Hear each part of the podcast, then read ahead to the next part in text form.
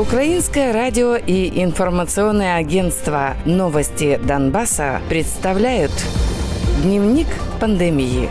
Донбасс.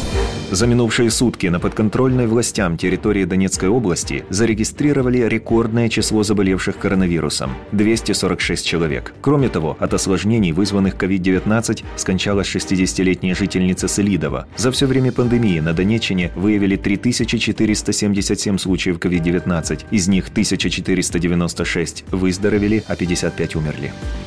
На подконтрольной группировке ДНР территории за минувшие сутки зарегистрировано 97 новых случаев COVID-19 и 7 летальных случаев. По состоянию на 30 сентября формирование признает 3482 случая инфекции COVID-19. Из них выписаны 2096 человек, летальных случаев 195. В группировке утверждает, что в медицинских учреждениях подготовлено более 2000 мест для пациентов с COVID-19.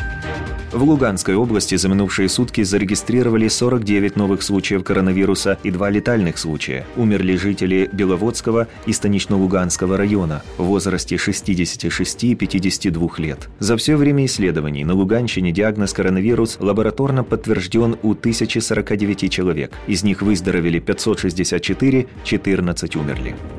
В отдельных районах Луганской области зарегистрировано 17 случаев заражения коронавирусной инфекцией. Число случаев коронавируса, которые признает группировка ЛНР, увеличилось до 955. Из них 770 человек выздоровели, умерли 35 городской голова Краматорска Андрей Панков заболел коронавирусом. Он сообщил, что чувствует себя хорошо, лечится и находится на самоизоляции. Дневник пандемии. Донбасс.